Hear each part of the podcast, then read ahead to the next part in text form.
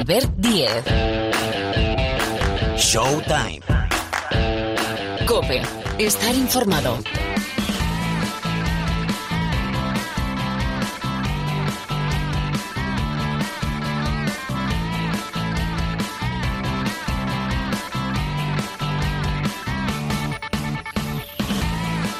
¿Qué tal? ¿Cómo estáis? Bienvenidos una semana más al Rincón del Baloncesto, aquí en la cadena Cope. Ya suena, aquí empieza un nuevo capítulo, un nuevo programa de Showtime. Bueno, tenemos muchas cosas que ofreceros, muchas cosas que comentar. Por ejemplo, el sorteo de la Copa del Rey de baloncesto que, si la pandemia lo permite, tocamos madera, esperamos que sí, en el Withing Center se va a celebrar esta edición de 2021 del 11 al 14 de febrero. Tenemos cuadro, cuadro chulo, ¿eh? Bueno, la Copa del Rey siempre tiene, es algo especial, es el primero de los tres grandes torneos de la temporada que se disputan.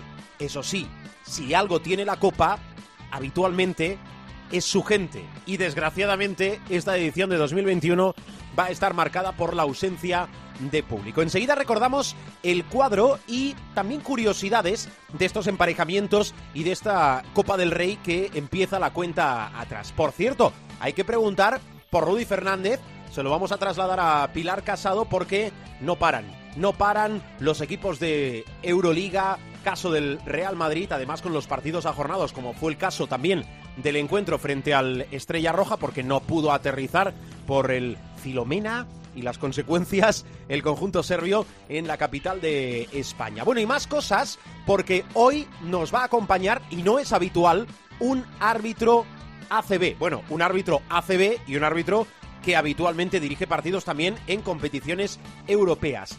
Es Fernando Calatrava. ¿Y por qué hemos quedado con él? ¿Por qué Fernando Calatrava se pasa esta semana por Showtime? Porque la ACB y los árbitros españoles han tenido una idea, bueno, yo creo que fantástica, todo lo que sea transparencia, ¿verdad? Aporta muchísimo. Le han puesto un micrófono durante el partido entre el Baxi Manresa y el Fútbol Club Barcelona, con lo cual queremos saber de dónde surge la idea, cómo se lo tomaron los jugadores, los entrenadores, qué reacción tuvo Fernando Calatrava cuando se lo trasladaron, qué pasó en los entresijos del partido. Enseguida, aquí en Showtime, Fernando Calatrava. Y después tertulia NBA con Parra y Paniagua, con Paniagua y con Parra, y con un nombre, sí, la barba. James Harden, que finalmente lo ha conseguido, estaba obcecado en dejar Houston, dice que en parte lo ha hecho por Mike D'Antoni y se ha ido a los Nets. Bueno, ha debutado, ha debutado con buen pie. Triple doble. Enseguida comentamos qué supone la llegada de Harden para Brooklyn, a qué aspira Brooklyn esta temporada en relación con los Lakers, que son los grandes favoritos para revalidar el anillo, y qué plantilla le queda a Brooklyn con la salida también de ese intercambio que afecta hasta cinco franquicias. No me olvido, en la semana en curso tenemos la segunda ventana de la Euroliga con perfumerías y también con Spar Uni Girona como protagonistas. Bueno, muchas más historias. Ah, y el supermanager, ¿eh? José Luis Gil, que se pasa en la parte final por este tu programa de baloncesto. Showtime con Sergio López en la sala de máquinas. El saludo al micrófono de Albert Díez. Arrancamos ya.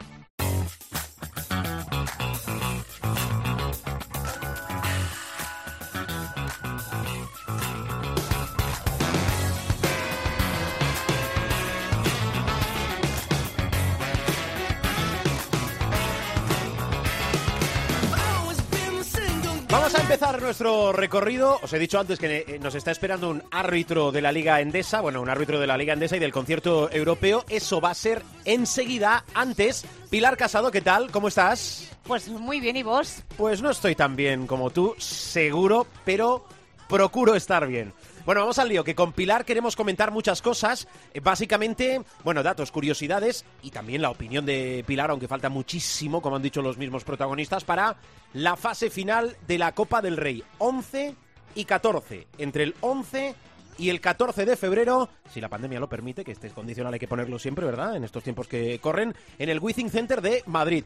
Bueno, por una parte del cuadro, el Real Madrid, que se ha ganado a pulso, siendo primero al final de la primera vuelta de la Liga ACB, de la Liga Endesa, disfrutar de un día más de descanso. Real Madrid-Valencia y Hereda San Pablo Burgos contra Iberostar Tenerife. De aquí sale una primera semifinal.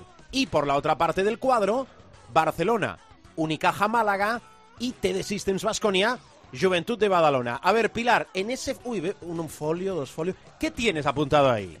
Bueno, pues eh, vamos a empezar por el lado del cuadro del Iberostar Tenerife, San Pablo Burgos y del Real Madrid-Valencia. Hay que decir que Real Madrid y Valencia se les podría llamar enemigos íntimos. Los madridistas le ganaron al cuadro valenciano la final de Copa en 2017, va a hacer cuatro años, y los valencianos se vengaron meses después en la final de la Liga Endesa. Se trata de una eliminatoria entre los dos equipos más valorados actualmente. Estamos hablando, obviamente, del 19 de enero, que enfrenta al líder de la competición y al vigente campeón copero, el Real Madrid, contra un Valencia que atraviesa el mejor momento probablemente de la temporada. Encadena nueve triunfos ligueros consecutivos para haberse metido en este torneo del CAO por la puerta grande. El conjunto más laureado de este torneo no se fía de un rival al que de un rival que ya ganó en 1998 con el hoy tristemente desaparecido Miki Bukovic en su banquillo y que quiere quitarse la espina clavada tras cuatro finales perdidas desde entonces. Tras ser capaz de meterse en la final del 2013 y 2017, ahora quiere repetir serie. Y evidentemente tiene su morbo, porque Clemen Prepelic, actual jugador del Valencia Basket, tiene pasado en el Real Madrid y ni qué decir tiene de Alberto Abalde, madridista con pasado che, protagonistas con luz propia en este choque. Y el otro duelo es un duelo muy interesante y a la vez inédito porque es la primera participación en una Copa del Rey del Hereda San Pablo Burgos. Dos equipos modestos, si se me permite, sobre todo por Liberostar Tenerife, ante un, eh, en busca de un gran anhelo.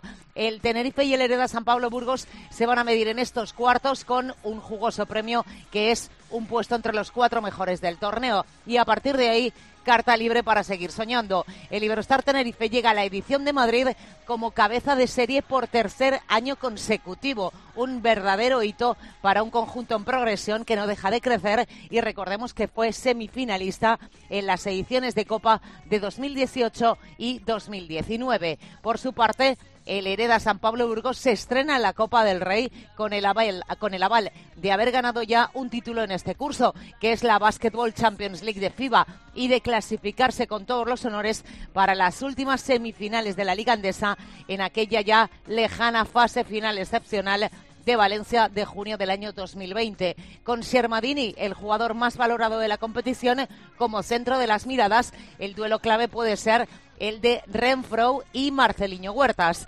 Únicamente Dani Pérez ha repartido más asistencias que los bases. Mucho más que un duelo de aspirantes a Cenicienta, la eliminatoria enfrenta al conjunto más anotador hasta el momento es el Iberostar Tenerife, que supera los 88 puntos por partido contra el cuarto en este apartado, que es el San Pablo Burgos, que promedia 87,1, es decir, una eliminatoria en teoría muy ofensiva. Vamos al tercer capítulo, el del eh, viernes tercer capítulo. Este va a ser el partido que cierre los cuartos de final, porque va a ser a las nueve y media de la noche del viernes día 12, y es el Barça Unicaja. El Barça, 25 títulos coperos en su palmarés, y se mide a un Unicaja que sueña con revalidar su triunfo del 2005, del que se cumplen ahora 16 años. El cuadro barcelonista conquistó las dos últimas Copas del Rey celebradas en Madrid, tanto en la edición de 2011 como en la de la polémica del 2019.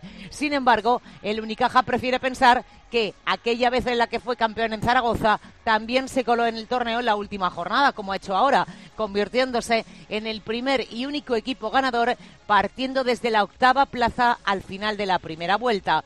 El cuadro barcelonista ha vencido en 11 de sus últimos 12 partidos para colocarse como segundo clasificado en la Liga Andesa, pisándole los talones al Real Madrid, algo que contrasta con Unicaja.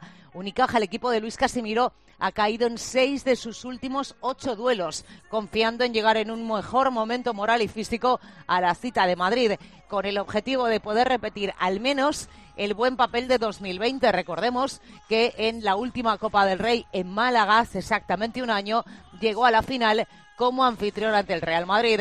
Un duelo que además tiene un fuerte componente histórico entre dos equipos habituados a medirse las alturas con el Barça como bestia negra de Unicaja, que perdió nueve veces contra su rival en playoff y otras cinco en Copa, sin ganarle hasta el momento una eliminatoria a CB. Y evidentemente también hay hombres con pasado cruzado. Es en este caso uno. Alex Abrines tiene pasado cajista y es un nombre propio de los cuartos de final. Y un duelo, el Vasconia Juventud abrirá a las seis y media la jornada del viernes día 12. Son dos clásicos de la Copa del Rey con mayúsculas, Vasconia y Juventud, que se van a ver como digo, en cuartos de final. El equipo de Dusko Ivanovic es actual campeón de liga y con seis títulos coperos en su palmarés lleva, parece, parece que fue ayer, pero ya es desde 2009 sin levantar el, el trofeo. Curiosamente, la última vez que lo logró, en 2009, estaba Dusko Ivanovic como entrenador y el escenario fue el mismo, el Palacio de Deportes de la Comunidad de Madrid. Un año más, desde 2008, lleva el Juventud sin poder besar un trofeo que ha conquistado hasta en ocho ocasiones diferentes. Curiosamente, ninguno de los dos equipos estuvo en la edición de Málaga 2020, por lo que las ganas de Copa son aún mayores. En el recuerdo, la eliminatoria de 2019, en la que el Juventud dio una de las grandes últimas sorpresas del torneo al doblegar a los vasconistas en cuartos. Y aquí también hay hombres con pasado eh, en uno u otro equipo. En este caso es Pau Rivas, que recordemos ganó su único título liguero como jugador vasconista. Nombre propio, como digo, de este partido de cuartos de final.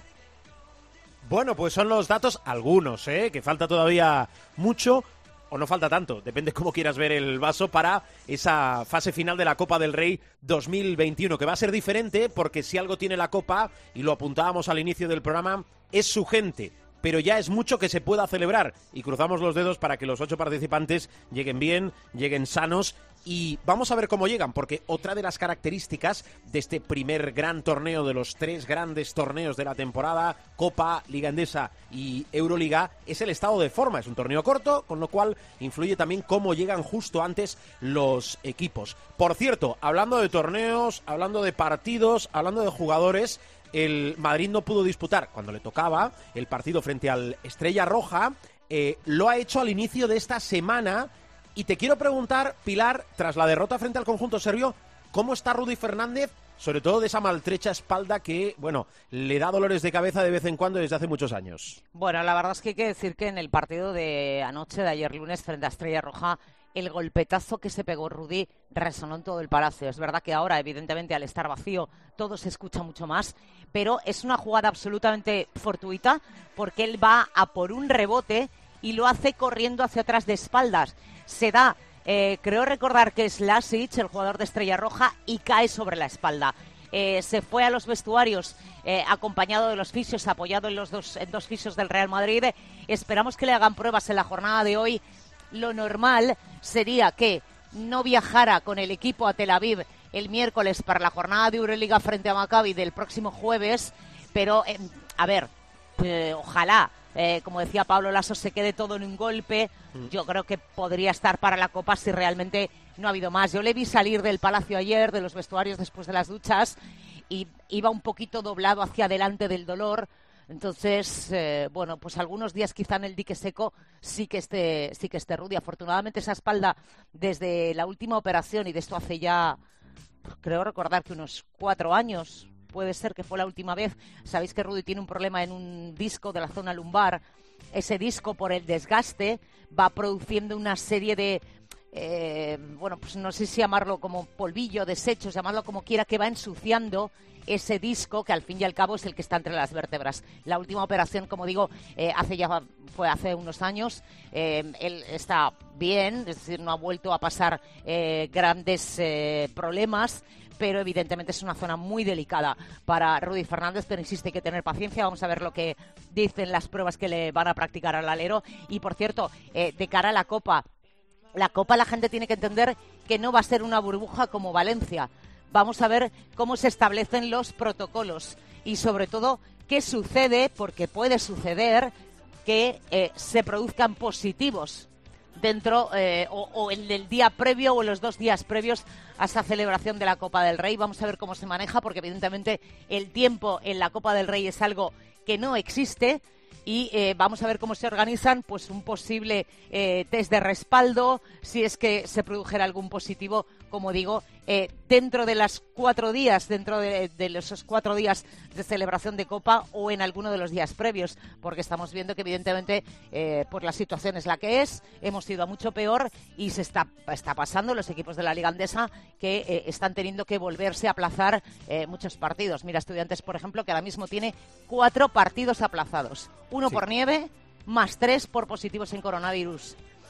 Vamos a ver, hay que, hay que cruzar los dedos, porque evidentemente no va a ser una copa normal. Eso hay que tenerlo claro. Vamos a ver. entre otras cosas, entre otras cosas, hace un frío en el palacio que no os podéis ni imaginar. Oh, Abrigarse. Oh, eh, eh, ahora que hacía Pilar referencia a lo de estudiantes, eh, eso lo pueden explicar muy bien los entrenadores, más allá de lo que supone para la salud de los deportistas el hecho de contagiarse y que no vaya más, que no sean casos graves de coronavirus, es cortar la dinámica en una temporada de raíz. Después hay que recuperar, obviamente, la preparación, recuperar el ritmo de partidos, intentar que no afecte a los resultados, con lo cual es, es una montaña altísima la que hay que volver a escalar. Bueno, tenemos visita y es visita ilustre porque no todas las semanas hablamos con un árbitro y con un árbitro español, que es lo que toca ahora aquí en Showtime.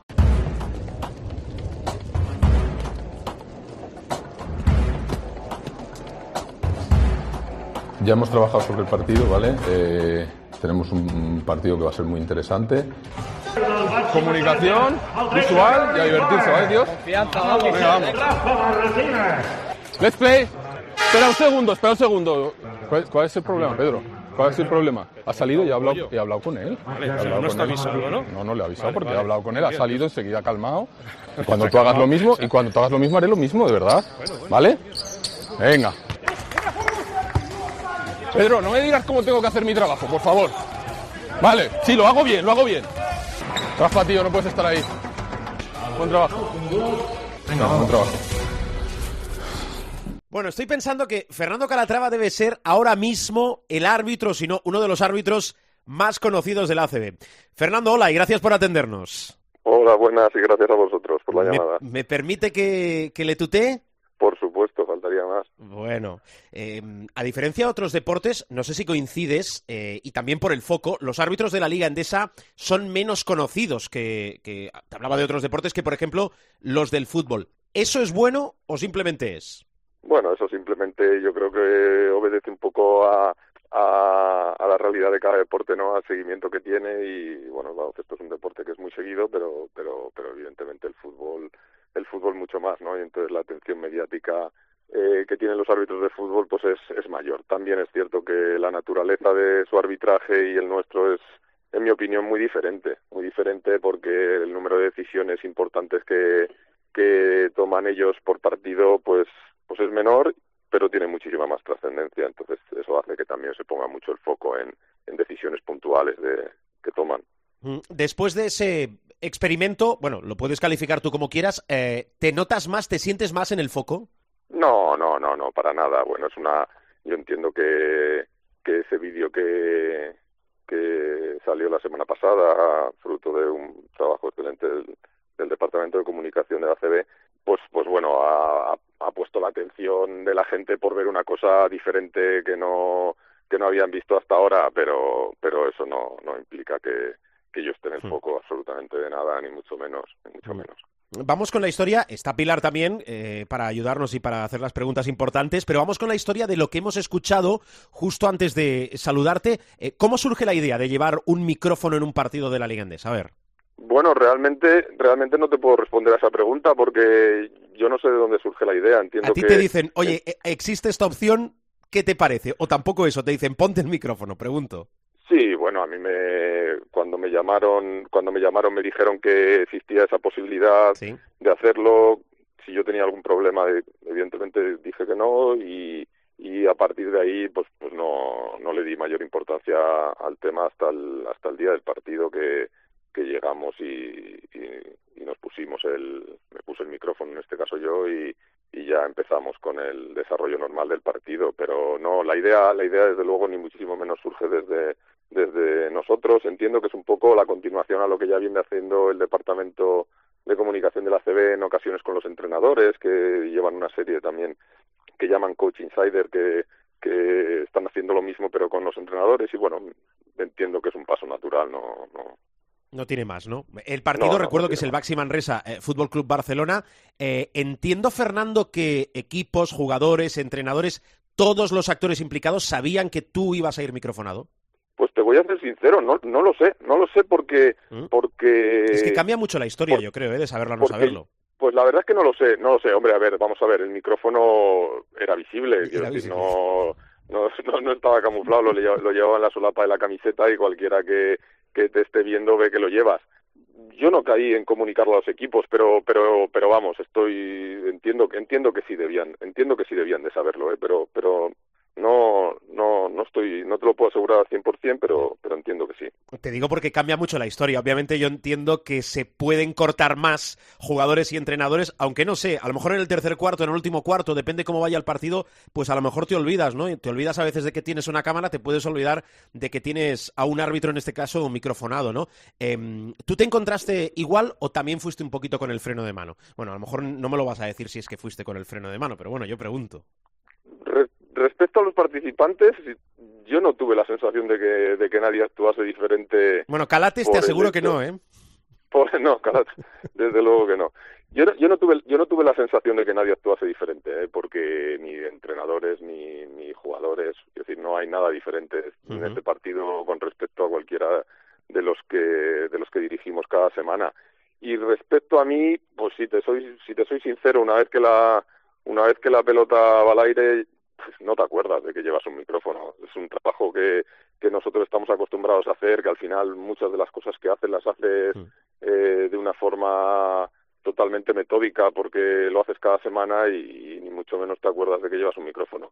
Mm. en, en, en, no te voy a engañar, en situaciones ya eh, en el vestuario o, balón muerto o tal, eh, ahí sí que te puedes acordar de que llevas un micrófono, por supuesto, pero durante el juego, durante el juego es imposible que tú seas consciente de que, de que tienes un micrófono. Al final, eh, lo mejor es la transparencia, ¿no? Que, es un acto de transparencia sobre todo y de acercarnos más a, esas curiosidades, a esos detalles, ¿no? Que es lo que nos gusta sobre todo, a lo mejor más a los periodistas, pero yo entiendo que a los aficionados también de lo que sucede durante un partido de baloncesto. Eh, Pilar, te escuchamos. Eh, Fernando, quiero preguntarte, eh, cuando te dicen que vas a formar parte de este experimento, eh, ¿se te escapó un... ¡Joder, qué marrón! O sea, ¿no hay otro? Mm, no, no, no, la verdad que no, la verdad que no, Pilar, porque me lo comunicaron y, a mitad de, la semana y, tampoco tampoco profundizamos más en la idea, simplemente me dijeron que se iba a hacer la experiencia y bueno, también te pilla muchas veces en mitad de la semana con con alguna situación personal o del trabajo por medio. Bien, me pareció bien y no le di, no le di mayor importancia en ese momento, la verdad. Eh, si hubiera ido este experimento eh, al directo de una televisión, ¿hubiéramos visto otra cosa? Es decir, que no haya el margen de, vale, se estaba grabando, pero no es lo mismo que ir a un directo, por ejemplo, en la tele. Pues si te soy sincero, también tengo que decirte que, que no que no se ha filtrado mucho en el en, el reportaje. De hecho de hecho yo no, no esperaba un vídeo un vídeo tan largo. El montaje que han hecho aparte de que, de que está hecho con muchísimo gusto en mi opinión no han filtrado prácticamente nada. O sea que si hubiera ido al directo pues pues sí quizá alguna cosa más habría pero pero muy poquito muy poquito. ¿Son los árbitros también eh, deslenguados como los jugadores y los entrenadores? No, no, no. habrá de todo, ¿no, Fernando? Evidentemente, seguramente eh, eh, en, tantos partidos, en tantas situaciones, en tantas, pues, pues pueden parecer cosas. Por eso, por eso antes hablaba un poco del, del proceso de adaptación. Si esto sucediera siempre, eh, tendríamos que naturalizar que se pudieran escuchar cosas que la gente a lo mejor pues pues no entiende como, como naturales, ¿no? Entonces en, en ese proceso al final la gente entendería como natural que también pues pues los árbitros cuando estamos arbitrando pues tenemos nuestras emociones tenemos eh, eh, nuestros procesos de comunicación y, en determinada situación pues se podría oír alguna cosa que, que sacada de contexto. Podrías decir uy esto es inapropiado pues si fuera de contexto es inapropiado pero en el contexto de un partido o lo que sea eh, es una cosa totalmente totalmente normal eh, ¿Cómo es arbitrar sin público, Fernando? Porque, claro, ahora una de las cosas eh, de las que yo al menos no era consciente eh, es de todo lo que se habla, todo lo que se oye y todo lo que se grita y berrea en un partido. para el árbitro es distinto, porque, claro, ahora escucharás cosas que antes con un pabellón lleno no se oyen. Pues sí, es distinto, es distinto, no nos, no nos vamos a engañar. A mí personalmente no me gusta. Una de las cosas es lo que tú has comentado, se oyen, se oyen muchos comentarios que antes no se oían, esa es una de ellas. Otra es esa falta de ambiente que de alguna forma eh, te ayudaba a activarte mentalmente, a estar concentrado y demás. También es cierto que, que ahora ya llevamos mucho tiempo. Empezamos con la burbuja en Valencia y, luego pues ya llevamos ya llevamos más de media competición y, y de alguna manera te has acostumbrado a ello pero evidentemente no, no, no tiene nada que ver, no tiene nada que ver arbitrar sin público que arbitrar con público, igual que no tiene nada que ver, yo entiendo, para los jugadores y los entrenadores jugar y dirigir partidos sin, sin el público. A mí es una parte básica del deporte y, y bueno, ojalá que pronto podamos volver a, a tener los pabellones llenos. Una de las situaciones en las que la ausencia de público os beneficia es, por ejemplo, en el uso del instant replay. Es decir, ya no hay esa presión de todo el mundo mirando, todo el mundo berreando, todo el mundo ahí. Eh, ¿Esa tensión ha desaparecido un poco? Sí, podría ser que sí, en, en determinadas situaciones de muchísima, muchísima tensión.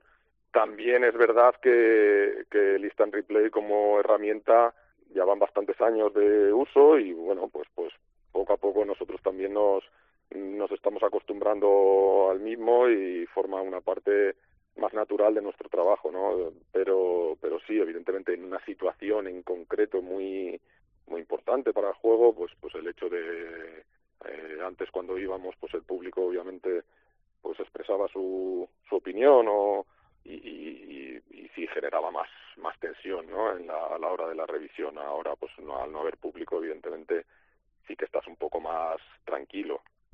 Eh, Fernando, eh, vamos a ir eh, cerrando una duda, bueno, yo tengo muchas, ¿eh? pero una de, la, de, las que me asalta ahora mismo. Un árbitro y un árbitro, como es tu caso, un árbitro de la Liga Endesa, eh, ¿tiene amigos entre jugadores y entrenadores o no debe?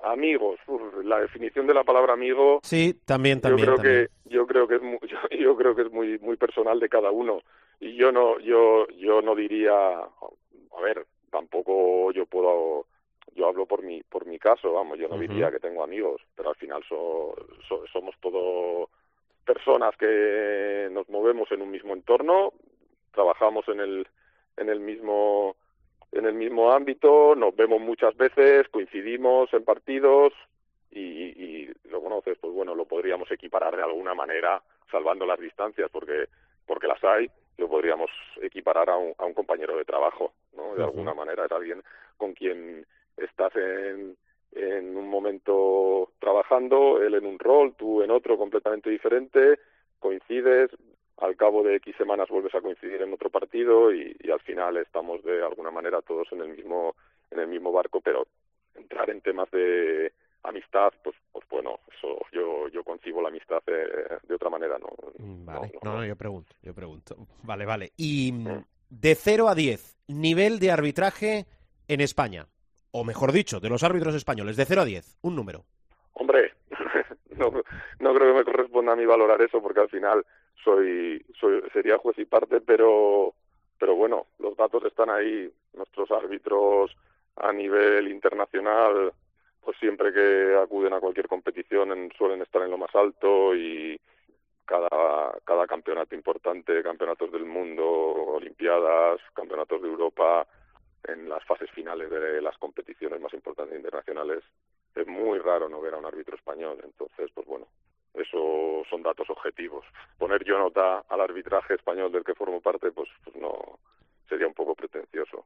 Vale, vale. Oye, ¿y qué tienes esta semana? ¿Qué tiene Fernando Calatrava esta semana? ¿Esta semana en curso para arbitrar? Eh, ¿Viajas mucho? Pues mira, ¿no? esta semana en curso, de momento no tengo no, no tengo nada porque porque en Europa en Europa arbitré la semana pasada dos partidos y, y esta semana estoy de stand-by, que es una, una otra otra nueva faceta que nos ha traído esta desgraciada pandemia, ¿no? Que tenemos que estar preparados en determinadas ocasiones por si algo sucede mm. y en la sede, pues de momento las designaciones del fin de semana todavía no son Vale. No, no, no, no, no, las tenemos, por lo tanto no... no semana tranquila, sé de momento. No, sé, no, sé, no sé si tendré partido el fin de semana, no tendré partido, vale. no, lo, no lo sé. Vale. Pilar, ¿con qué cerramos? Venga. Eh, quiero preguntarle a Fernando, ¿cuántas coñas has tenido que soportar? De tus propios compañeros, por lo del micro, digo. Eh, pues no demasiadas, no demasiadas coñas, muchos mensajes, muchos comentarios, gente dando su opinión, gente que le ha gustado, gente que no le ha gustado, evidentemente como todo, pero no, no, no, bromas, bromas, algunas sí, más de amigos realmente, amigos fuera externos del, del baloncesto, ¿no? Que les llama la atención porque lo hayan visto o, alguien se lo haya pasado y entonces e, e, esa gente que está más, más ajena al baloncesto quizás sí que me han hecho más bromas. Y, y, dentro de lo que es el ámbito del baloncesto no no no he recibido no he recibido excesivas bromas no porque Fernando Fernando al hilo de lo que estás diciendo eh, se entiende que eh, el poner un micro una cámara eh, transgrede una cierta privacidad dentro de vuestro trabajo en el sentido de ojo que abrimos una puerta eh, que cuando se abre no tenemos muy claro dónde está la de salida. Yo pienso que no Pilar. Eh, si fuera una cosa que dijera vamos a hacerlo a partir de ahora en todos los partidos pues entonces eh, sí que entiendo que habría que tener un, proceso de adaptación necesario como en cualquier como, en cualquier cambio. Pero pero al final el, el, trabajo que nosotros hacemos una vez que estamos en la pista el trabajo que nosotros hacemos es público es decir todo lo que hacemos está ahí vale que llevar un micro en la solapa es una cosa pero es que nosotros no estamos es una cosa porque se oye más pero es que nosotros cuando estamos arbitrando sabemos que hay micros alrededor de la pista, micrófonos de ambiente, que se oyen las cosas igualmente. ¿Cuántos partidos ahora sin público eh, lo estás viendo en la tele y se escuchan los comentarios sin que nadie lleve un micro en la solapa? Se escuchan porque los micrófonos de ambiente de las producciones televisivas lo recogen. Entonces, no, no, lo, lo, que pasa en la pista, yo, eh, yo al menos personalmente, no lo, no lo considero privado, lo considero público otro tema sería el, el, en el vestuario. Eso es otro debate que, que yo sí que entendería que, que, hubiera opiniones más diversas. Pero lo que pasa en la pista es, es, es, público. Desde el momento que sales allí hay micrófonos de ambiente, hay gente escuchando. No, no, no, no existe privacidad en ese, en ese entorno. Comparto. Bueno, Fernando Calatrava, que gracias por tu tiempo, eh, que vaya todo muy bien en esta segunda parte de la temporada y un auténtico placer poder disfrutar y creo que sobre todo los oyentes de un árbitro español, un árbitro de la Liga Andesa, un árbitro también en competiciones europeas esta semana en el programa. Fernando, gracias, cuídate mucho, un abrazo muy fuerte. ¿eh? Muchísimas gracias a vosotros, un abrazo, que vaya todo muy bien.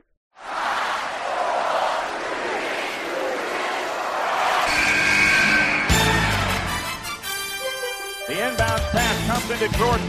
Here's Michael at the foul line. A shot on Elo. Good! The Bulls win! They win! They do have a timeout. Decide not to use it. Curry way downtown. Bang! Bang! Oh, what a shot from Curry! con ganas de jugársela. They do have a timeout. Decide not to use it. Curry way downtown. Abrimos el territorio NBA con nuestro profesor Miguel Ángel Paniagua. ¿Qué tal? ¿Cómo estás, Hola. Muy buenas. Y nuestro noctámbulo preferido, deseado, amado. Hola, Nostraparrus, ¿cómo estás? Buenas, ¿cómo estamos? Rubén Parra al micrófono. Bueno, quiero arrancar por Harden, por, porque la felicidad de Harden, profesor, es nuestra felicidad. Lo ha conseguido, ha dejado Houston y aterriza en Brooklyn, en los Nets, con... Ah, yo creo que hay que tirar del hilo y empezar a analizar desde las muchas aristas que tiene la llegada de Harden. Primero, eh, ¿qué significa para Brooklyn la llegada de Harden? ¿Cómo queda configurado el equipo, la franquicia? Porque es una operación donde están implicadas cinco franquicias. Sí, es, una es lo que se llama un blockbuster, es decir, un mega traspaso. Al final del camino, la realidad es que James Harden cumple su sueño, que es dejar Houston, él considera que es una franquicia en decadencia y un poco el Titanic de, la NBA ahora mismo.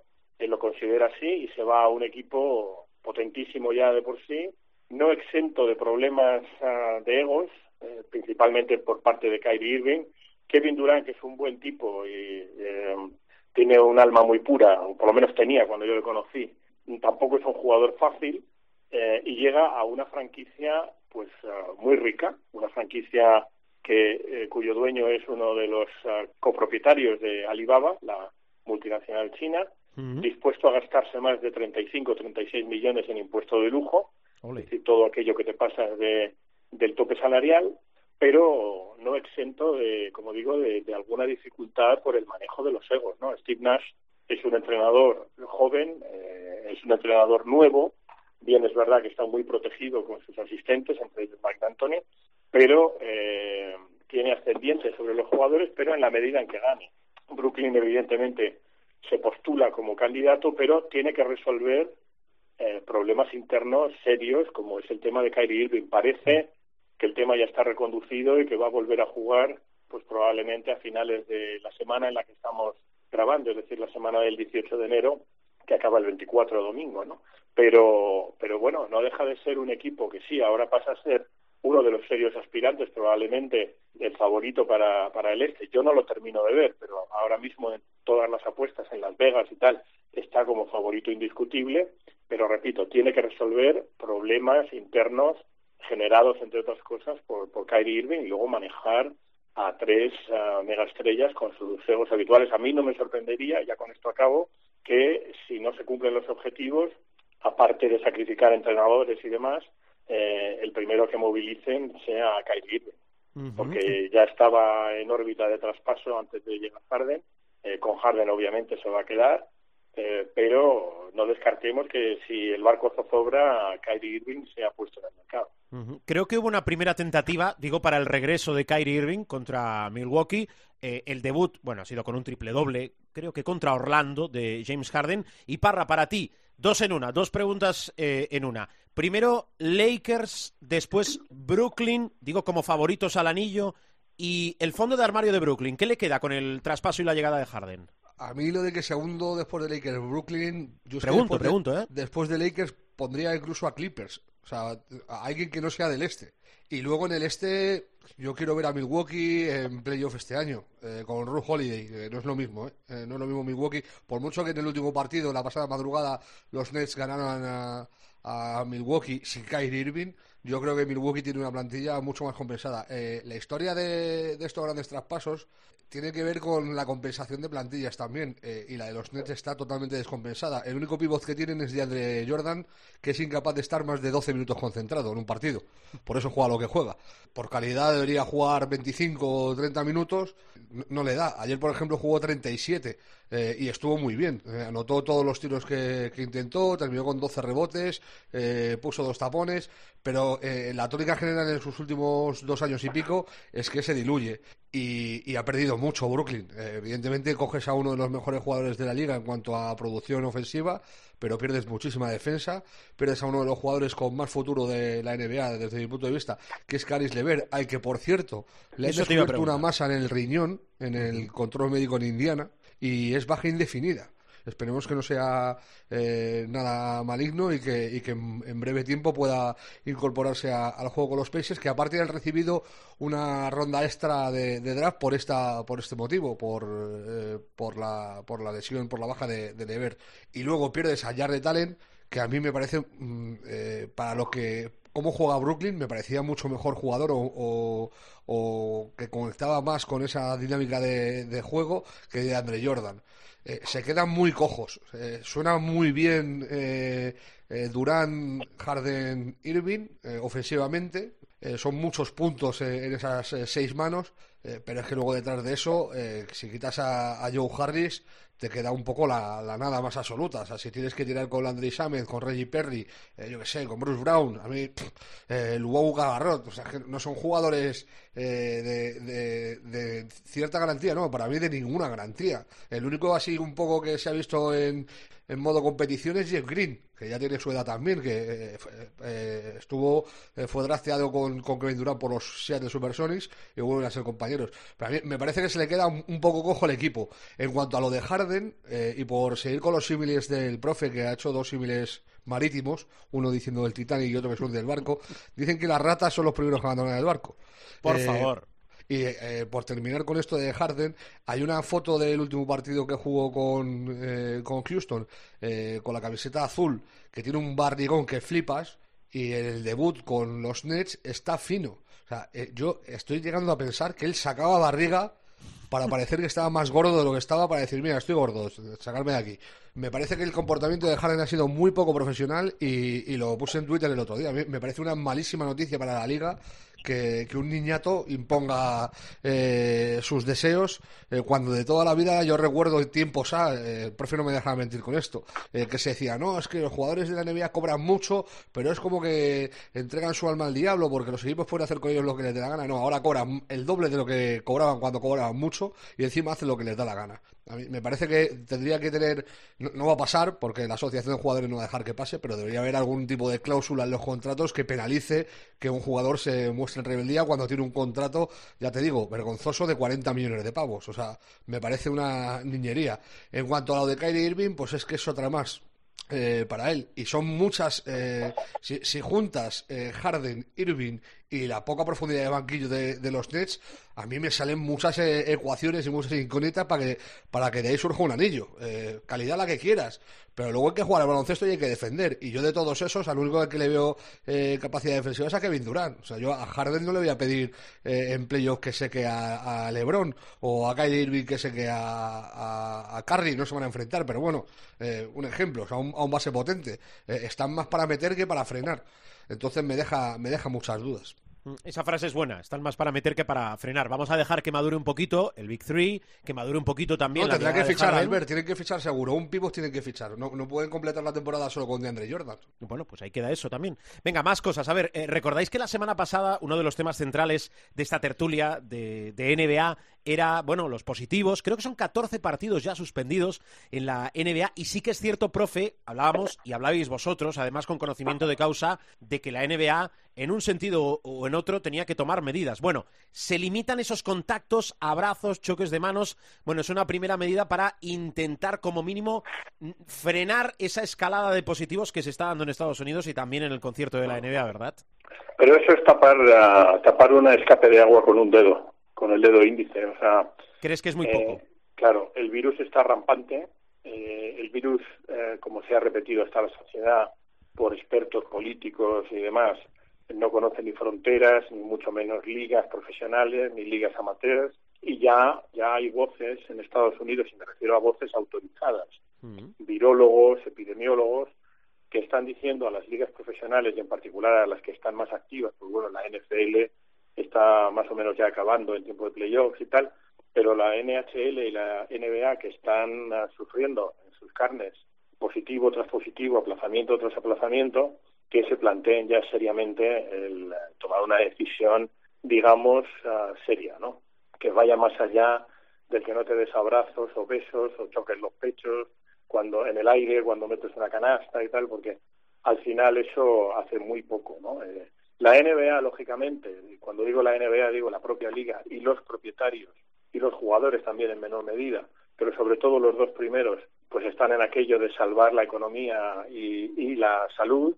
Mm. Eh, los jugadores están ahora más por salvar la salud y hacer posible la economía, pero en realidad al final lo que te dicta es lo que decía el doctor Fauci, ¿no? Lo que te dicta es el virus, eh, las contingencias que están ocurriendo y, y repito, pues es que en realidad la liga está eh, entrando en un terreno muy complejo. No podemos hablar en abstracto de, casos positivos y de, y de cuarentenas. Lo que hablamos es que cada vez que hay casos positivos y cuarentenas, o bien se suspende el partido o se juega el partido en unas condiciones que no son eh, de equilibrio competitivo, porque obligas a algunos equipos a jugar con eh, seis y, casi el, y dos utilleros, prácticamente, ¿no? Es decir, cuando tú descabalas un calendario tan compacto y tan está hecho por ordenador, hay un tío al que le pagan 350 mil dólares al año que es el vicepresidente de scheduling, es decir, es el vicepresidente encargado de hacer los calendarios, que tiene un equipo de... que maneja los logaritmos, ¿eh? Claro, que, que maneja algoritmos y demás. Entonces, es evidente que cuando tú tienes esta situación, descabalas la competición, el calendario es un caos y por lo tanto, si una liga entra en un caos, lo mejor que puede hacer es tomarse un tiempo de pausa o proponer la posibilidad de cuatro burbujas geográficas en, en el noreste, en el sureste, o en el centro, o en el sur, o en el oeste, o en el noroeste, o sea, hacer una, no quieren hablar de cancelar, pero sí de parar o de eh, ir a una burbuja o burbujas para minimizar el riesgo de contagio y sobre todo que haya un calendario con cara y ojos y que haya un equilibrio competitivo que, no descabale la competición, porque eso es lo peor que se puede decir de una liga, que no tiene equilibrio competitivo. La historia de esto, Albert, es que se llevan 14 aplazados en esta semana. O sea, desde el domingo pasado se llevan 14 partidos aplazados. Si contamos el Hornet Wizards, que se debería jugar en la noche del martes y que no se va a jugar. Eh, se dan circunstancias como que los Lakers, los Knicks y los Nets lleven 15 partidos y los Wizards lleven 11. Mm. Haya cuatro partidos de diferencia cuando a los Lakers, por ejemplo, también le han eh, cancelado partidos por otros equipos, no por ellos. Eh, y sobre todo la cuestión de, esto, se quejaba la gente en la burbuja de que ese anillo era anillo con asterisco porque tal, sí, yo te puedo comprar lo del factor cancha. Eh, como, eh, por ejemplo, que los Nuggets no le remontarían un 3-1 a los Clippers jugando dos partidos en Los Ángeles, pues te lo puedo comprar. Pero es bastante más equitativa, una burbuja para todos igual que lo que se está viendo ahora. Es que está la competición totalmente desvirtuada. No es lo mismo jugar contra los Bulls con, eh, con Zach Lavin, Kobe White y Laurie Markkanen que jugar con, con los Bulls sin, ellos tres y con el carrito del helado. O sea, no es lo mismo jugar con los Wizards contra Bradley Bill que contra Isha Smith, por ejemplo. O sea, te, pongo ejemplos. Pero, o sea, que desvirtúas completamente la, competición y ese es el problema real. Eh, a mí lo que dice el profe de lo de las cuatro burbujas cuando, cuando vendió esa idea es que me parece lo único lógico porque es, eh, es lo único que funciona o que se ha visto que ha funcionado. Eh, cuando abres, cuando te abres al mundo, el mundo está como está. O sea, es que hay no hay engaño posible. Por mucho que tú, que digan a los jugadores, no, eh, eh, limitamos el contacto a la familia, no se puede recibir eh, visitas externas en los hoteles, no se puede salir del hotel de concentración cuando se está fuera de casa, se limita el tiempo que podéis pasar juntos en habitaciones y tiene que ser en habitaciones grandes, tal. Es que, es una bacala infame, es que estás en contacto con el mundo, o sea, quieras o no, estás en contacto con el mundo. Y la única forma de que, de que el COVID no te gane es no dejándole entrar cerrar todas las puertas. Y cerrar todas las puertas es lo que se hizo eh, en Orlando. O sea, es que no hay otro, otro método. Sí, eh, sería reformular todo, ¿no? Aquí eh, tampoco vamos a alargar más el debate. Claro, para toda la temporada o reformulas el calendario porque no puedes tener seis meses a, a, unos jugadores, a unas personas encerradas, si es que puedes, en una burbuja, ¿no? O en diversas burbujas.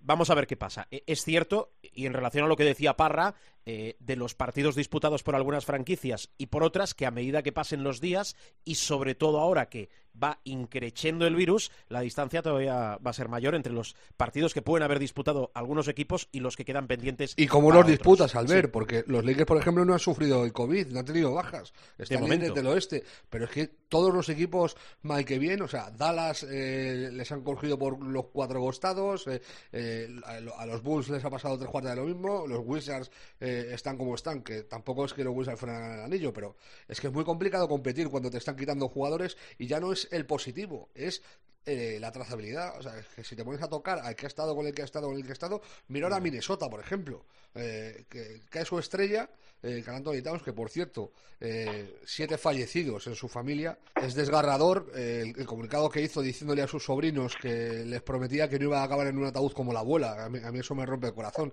¿Qué pasa? Juancho y Ricky no están jugando tampoco en, Minnesota por trazabilidad. Pues es que si los Wolves están como están y encima le quitas a, a tres de sus siete mejores jugadores, pues están muertos. Sí, sí, que alteras obviamente la, competición. Em, profe, paso página, ¿eh? que eh, tengo más temas. Eh, lo de Doncic, que ahora nos va a dar el dato Parra en relación a Michael Jordan, pero hay una estadística que está saliendo un triple doble, creo que cada cinco partidos. Son números, es magnífico ver jugar a Luka Doncic, como decía Corrochano, si pueden. Aquí por la distancia va a ser complicado, pero tienen la televisión y el NBA League Pass. vayan a ver jugar a, a Luka Doncic pero no sé si está demasiado solo en Dallas y si esto se le puede hacer muy presente a él en la cabeza, no lo sé. Bueno, de momento vamos a quedarnos con la parte positiva, que es disfrutar de un jugador ah, superlativo, ¿no? Algo que ya sabíamos, pero que está demostrando eh, cada día, ¿no? Eh, estamos ante un jugador que va a marcar una época, probablemente junto a Yanis. Luego, la NBA siempre tiene una capacidad de renovación extraordinaria y cuando eh, parece que no va a salir una estrella, pues le, surgen tres, ¿no? Y además las vende muy bien. En el caso de Luka Doncic no es nada que no sepamos, pero lo que sí sorprende es la rapidez con la que llega a lo que luego nos explicará Rubén, es decir, a cotas que para muchos de nosotros, incluso para los más optimistas, los que decíamos, bueno, el, año que no jugó, el primer año que no jugó el All-Star de mayores, y yo dije aquella frase, digo, ah, no os preocupéis porque va a jugar 14 o 15. Es que a este paso puede llegar a jugar 20. Sí, sí. O sea, está sobrepasando las expectativas más optimistas, incluso de tíos que eran muy optimistas como yo, en relación a su calidad, ¿no? Eh, ahora, eh, introduces, Alberto, una variable que, que sí es muy interesante, ¿no? Es decir, eh, Dallas ahora mismo que es el ejército de uno o es un equipo que tiene serias posibilidades de hacer cosas interesantes y tal. No te digo ganar, porque ganar está, yo creo, vetado para un equipo ahora mismo como, como Dallas Mavericks, teniendo lo que tiene en el oeste, que lo decía muy bien Rubén, Lakers y Clippers incontestables, y luego hay una plétora de equipos que son formidables, pero a mí me da la impresión de que Dallas ah, se queda corto, y no será por calidad, porque calidad tiene, tiene jugadores de gran calidad, pero claro, aquí si algo nos está enseñando la, la NBA actual en los últimos años es que mm, descontando Toronto que también es un discurso falso porque la, me decía Sergio Escariolo además bueno pero fíjate que eh, Toronto ha ganado con una estrella que es uh, con una mega estrella por así decirlo que es Kawhi Leonard y yo le decía bueno pero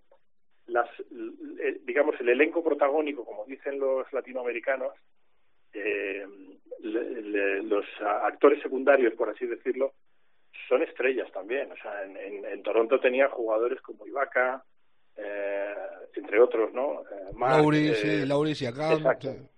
Tenía jugadores de un altísimo nivel. ¿Y qué ocurre? Que la NBA nos está enseñando que para ganar necesitas tener como mínimo dos y preferiblemente tres estrellas. Eso lo aprendió muy bien Golden State Warriors lo aprendió y lo han aprendido muy bien todos. Eh, Lakers ah, eh, tiene dos megaestrellas y un elenco protagónico muy potente que además se ha potenciado todavía más en, el mercado previo a la temporada 2021. Ah, Por supuesto, Clippers tienen como mínimo dos.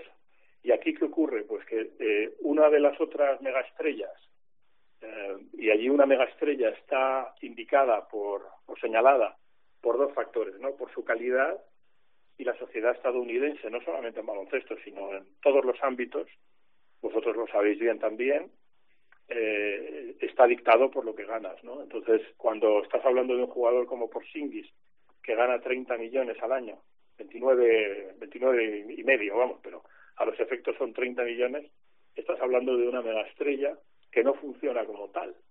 Por lo tanto, eh, y luego hay jugadores, pues como Tim Hardaway Jr., yo me alegro mucho por su padre, al que conozco, pero que gana 19 kilos, que tampoco está a la altura de las circunstancias, y por lo tanto, claro, te encuentras con un Luka Doncic mm, sobrepasando todos los límites posibles, pero demasiado solo. Y para mí, eh, el gran problema que tiene Dallas es ese, ¿no? que la otra mega estrella eh, designada, por así decirlo, que es Porzingis, está lejos de, de su mejor nivel y dudo mucho, y esto me duele decirlo, pero dudo mucho que llegue a su mejor nivel o a niveles que le hemos conocido incluso en España, ¿no? Pero en la NBA, ah, porque es verdad que las lesiones pasan fractura y yo creo que Dallas, y están en ello además, me consta, Dallas eh, está trabajando para montarle a Luka Doncic sino un dueto de acompañantes eh, megaestrellas, sí por lo menos una megaestrella. Estuvieron en las conversaciones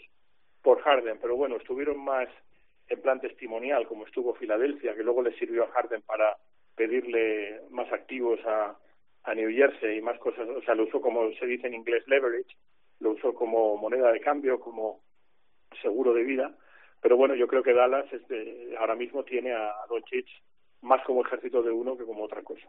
Hmm. Parra. Eh, Dallas es, mira, Doncic, parafraseando a Extremoduro, está más triste que el silencio y más solo que la luna, que importa ser poeta, ser basura, pues básicamente, o sea, está solo, solísimo, y, se puede ver en los últimos partidos. A mí es que yo con Hardaway me ando una cerveza, pero por un anillo, con todos mis respetos, y con Porzingis se cuarta de lo mismo. A mí, Porzingis me parece un jugador fenomenal hace cuatro años, antes de reventarse las rodillas. Ahora ya eh, o sea, el Porzingis supremo fue el de los Knicks cuando antes de, antes de lesionarse. A partir de eso, en los últimos tres años que ha jugado Porzingis. cuánto aguanta Porzingis y qué regularidad tiene Porzingis. Hmm. Tú para ganar un anillo tienes que ser regular. Y, y por mucho que, que Luca eh, esté haciendo barbaridades y números, eh, decías antes, eh, ha superado a Jordan 29 triples dobles eh, eh, en su corta carrera en la NBA. Es que está el decimoquinto de la historia.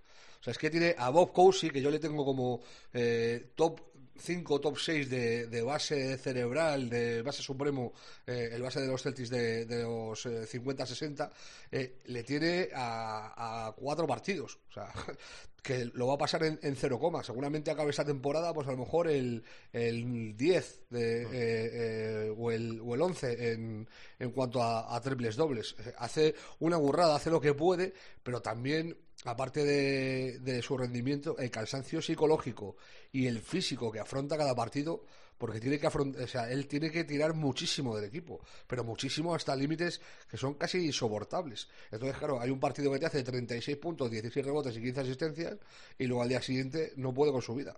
Porque es que no puedes estar eh, durante dos partidos seguidos jugando 40 minutos y tirando 30 tiros. Es que no te dan las piernas, no le dan a nadie. Bueno, eh, te pregunto por partidos. Siempre nos gusta recordar en la semana en curso algún o algunos partidos interesantes para que no os lo perdáis. Aquello que no se tiene que perder el pueblo, la parroquia de Showtime. Y después voy con el profe y cierro. Parra. Por no dispersarnos mucho, cuatro partidos he señalado. Eh, Ah, el doble duelo Sixers-Celtics, eh, que Oh, son dos sí. equipos top de- del este, junto con eh, los Milwaukee Bucks y los Nets, deberían ser los cuatro equipos eh, que estén ahí arriba. Ojito con los Pacers también. Eh, juegan en la madrugada del jueves y en la madrugada del sábado.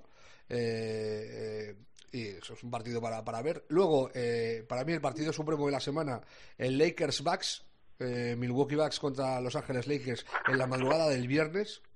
Esto es del jueves al viernes.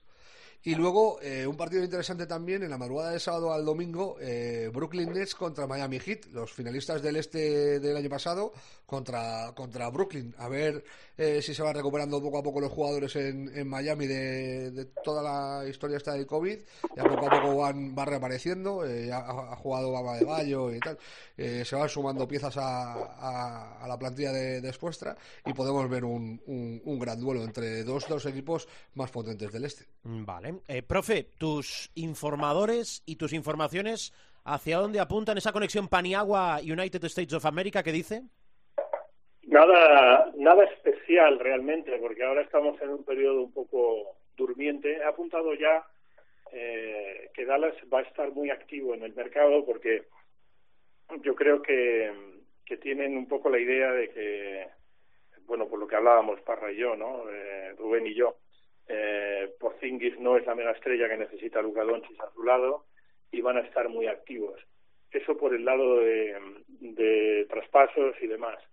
Y luego, pues no dejo de señalar algo que a mí me gusta mucho, ¿no? Y es que a pesar de, del COVID, a pesar de que este año pues ha habido pérdidas en los clubes y tal, eh, Sportico, que es uno de los ah, observadores, una, una empresa observadora de, del mercado NBA, ha publicado la valoración de las franquicias y ya tenemos ah, tres franquicias que valen más de 5.000 millones eh, el precio estimado de mercado. Luego es por lo que ninguna está en venta, pero luego es por lo que te lo quiera vender el dueño, ¿no? Esto es una estimación de mercado, pero ya eh, Golden State Warriors, Los Ángeles Lakers y los New York Knicks, a pesar de todo, valen más de 5.000 millones de dólares si los quieres comprar.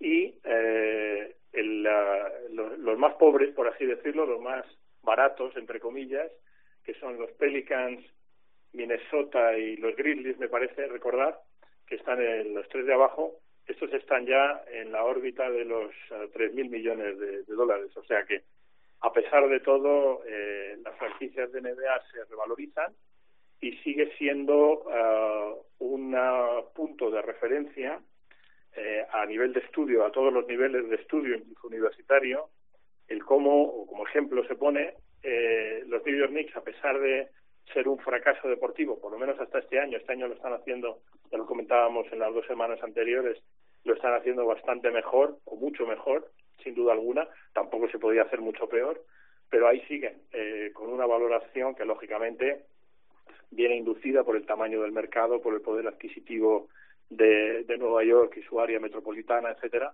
pero eh, que estamos ya en valoraciones de 5.000 millones. Por lo tanto, aquello que yo decía la semana pasada de las dos franquicias que pueden ah, eh, añadirse a la NBA en la expansión futura, pero en un futuro además bastante cercano, que hablábamos de 2.500 millones de dólares, incluso al que quiera entrar en la fraternidad le pueden pedir más, porque con estas valoraciones, pues igual te piden 2.750, que claro, hablamos de, de, de 2,5 a 2,75, pero esos 250 millones no dejan de ser 250 millones de dólares, ¿no? Es decir, la NBA, a pesar de todo, es una liga muy productiva y hay, eh, bueno, eh, no se puede hacer una extrapolación porque tienes que hacer el cálculo eh, inflacionario y tal, pero eh, ha habido gente que ha comprado franquicias en la NBA por dos o tres millones de dólares y no en esta generación de propietarios, sino en la generación anterior ya lo vendió a, nivel de mil millones, ¿no? Como puede ser el, el, maldito Don Sterling de los Clippers, ¿no? Que lo compró en 25 y lo vendió en 2,5, en 2.500 millones. O sea, eh, es muy interesante ver cómo la NBA, a pesar de todo, de pandemias, de burbujas, de pérdidas, de año de pérdidas, como es lógico, no podía ser de otra forma, pues sigue incrementando la valoración de sus franquicias en términos exponenciales. Parra, venga. Eh, dos flashes, una, eh, una de Cali de arena. Eh, la, la, buena es que vuelve ya Morán, eh, que ha vuelto ya a jugar. Eh, decía que iba a estar cinco semanas de baja mínimo por ese super esguince de, tobillo eh, y ha vuelto en apenas dos. La mala, McCollum. Bueno, McCollum y Nurkic. Nurkic se ha roto la muñeca y McCollum el pie. a McCollum le dan tiempo indefinido de baja. se está hablando incluso que podrían ser hasta, hasta de, meses. Y, luego, por destacar, el Martin Luther King Day, que se podían jugar nueve de los diez partidos que estaban programados.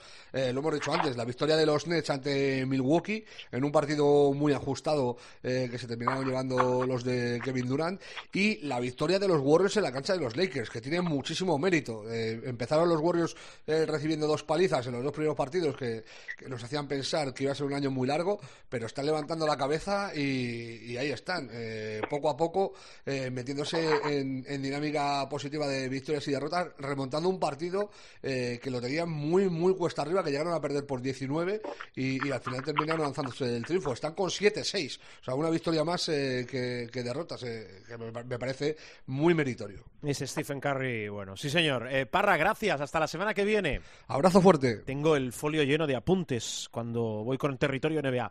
Profe, gracias, eh. Cuídate mucho. También hasta la semana que viene. Cuidaros mucho y me permito eh, una butad que es, uh, estas suelo reservarlas para la primera hora, pero no lo puedo evitar. Ayer lo, lo vi en Sky News, suelo ver las noticias de noche, y es un señor que, vamos, un joven que organiza una fiesta en Londres, lógicamente con un Londres mega confinado y demás.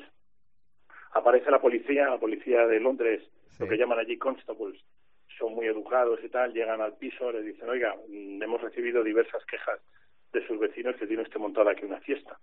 Dice, pues sí. Dice, ¿y cuántos son? Dice, pues treinta y tantos debemos ser. Dice, ¿sabe usted que contraviene todas las normas relativas a la pandemia y tal? Y contesta el tío, ¿pandemia? ¿Qué pandemia?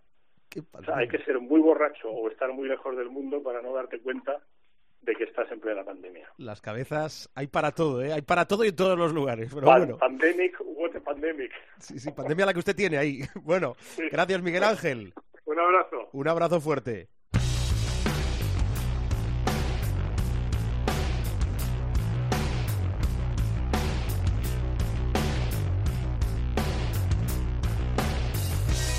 Que nos queda el supermanager, ¿eh? que todavía no hemos acabado. Enseguida la despedida, pero antes el supermanager, o sea, José Luis Gil. Hola. ¿Qué tal? Muy buenas. ¿Qué dicen tus números después de otra, otra jornada muy alterada de la Liga en Saber? Hombre, dímelo a mí, ¿eh?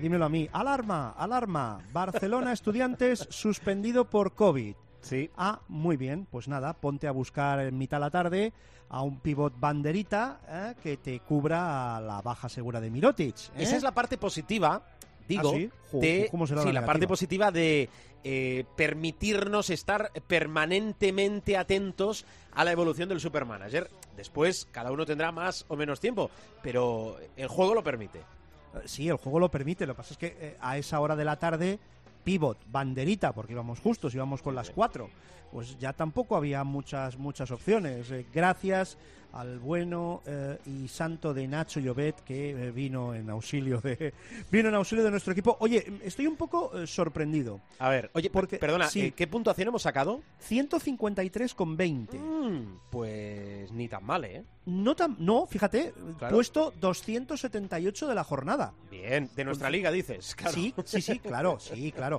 Yo siempre hablo de nuestra liga. De nuestra liga. La otra liga, como decía aquel, es la otra La liga. otra liga, la otra liga. liga, ¿eh? Bueno. Pues oye, puesto 278, que, hombre, para, para ser una puntuación de, de andar por casa, no, no, No está mal, no está mal. Para salvar sí, sí. los muebles no está mal, ¿eh? Ahora, Buena ¿cómo, posición, cómo- ¿eh? cómo se lo habrá montado el, el- amigo este, los pavos de Bob Myers? ¿Cómo se lo habrá montado? ¿Cuánto ha sacado? sacar 216,80.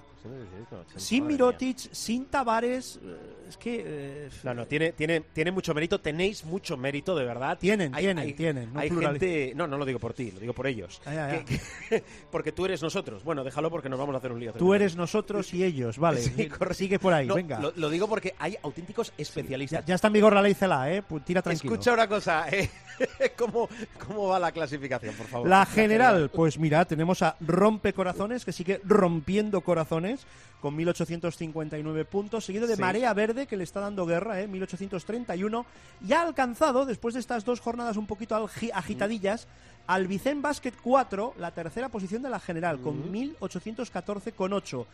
Seguimos en, lo- en los puestos medios, ¿eh? ni frío, ni calor, ni templado, ni todo lo contrario. Puesto 545, quinto centésimo cuadragésimo quinto.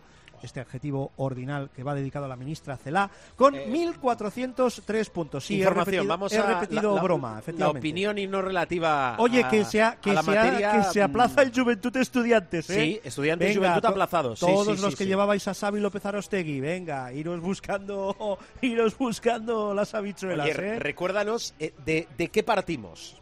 ¿De qué partimos? Pues partimos de Basas y Trimble. Es que además esa es otra. El, el Juventud GBC, que era mi otra carta fuerte. O sea, teníamos dos cartas. El Juventud GBC y el retorno de Mirotic. Pues oye, las dos al agua, como aquel que dice. Basas y Trimble en los bases. Eh, perímetro para Xavi, Enis, Benzing y Brizuela. Y pintura para Tomic, Laveiri, Shermadini y Llobet. Eh, se va fuera Xavi López Arostegui, se va fuera Basas, se va fuera también ante Tomic. eh, porque digo yo que Mirotic ya juega este fin de semana, ¿no? Porque A priori vamos a debía repetir volver carta. con, eh, con estudiantes, partido aplazado, eh, ha tenido más días, mejor para su preparación. Yo entiendo que sí. Ah, Claro, si no hay inconvenientes, además si no hay vamos- aplazados. Vamos francamente bien porque tenemos, con, con aquello de, de estos cambios a, a- a velocidad de rayo, pues tenemos un millón en caja. Claro, que ya Bien, me hubiera bien, gustado bien, a mí tenerlo, tenerlo en pista para sacar unos poquitos más de, unos poquitos más de ¿Qué, puntos. qué pero posición bueno. tenemos en la general? Posición en la general, quinto centésimo cuadragésimo quinto Ah, Lo has puesto. dicho antes, perdona, lo has dicho antes. 545, no te preocupes, no te preocupes. Sí, Bien, sí bien, estoy bien. acostumbrado a que no a que no se me escuche. Oye, que, que mucha gente se va a ir a por a por la dupla Joe Barreiro, ¿eh? Banderitas. eh, Qué, qué- qué- qué callado se lo tenía Pedro Martínez, ¿eh? que volvía Guillem Joe en Manresa con esos 30 puntacos de, de valoración. Eh, Joe Barreiro, fíjate, entre los dos medio millón, aleros, banderitas, yo creo que vamos a ir todo el mundo a, a parar a la, a la misma combinación. Bueno, el supermanager con José Luis Sí, Gil. el supermanager. Eh, te deseo una feliz semana, Gil. El rompecabezas este. no, ala. totalmente, totalmente. Jigsaw, el puzzle. Cu- cuídate mucho, Gil, adiós. Hala, adiós.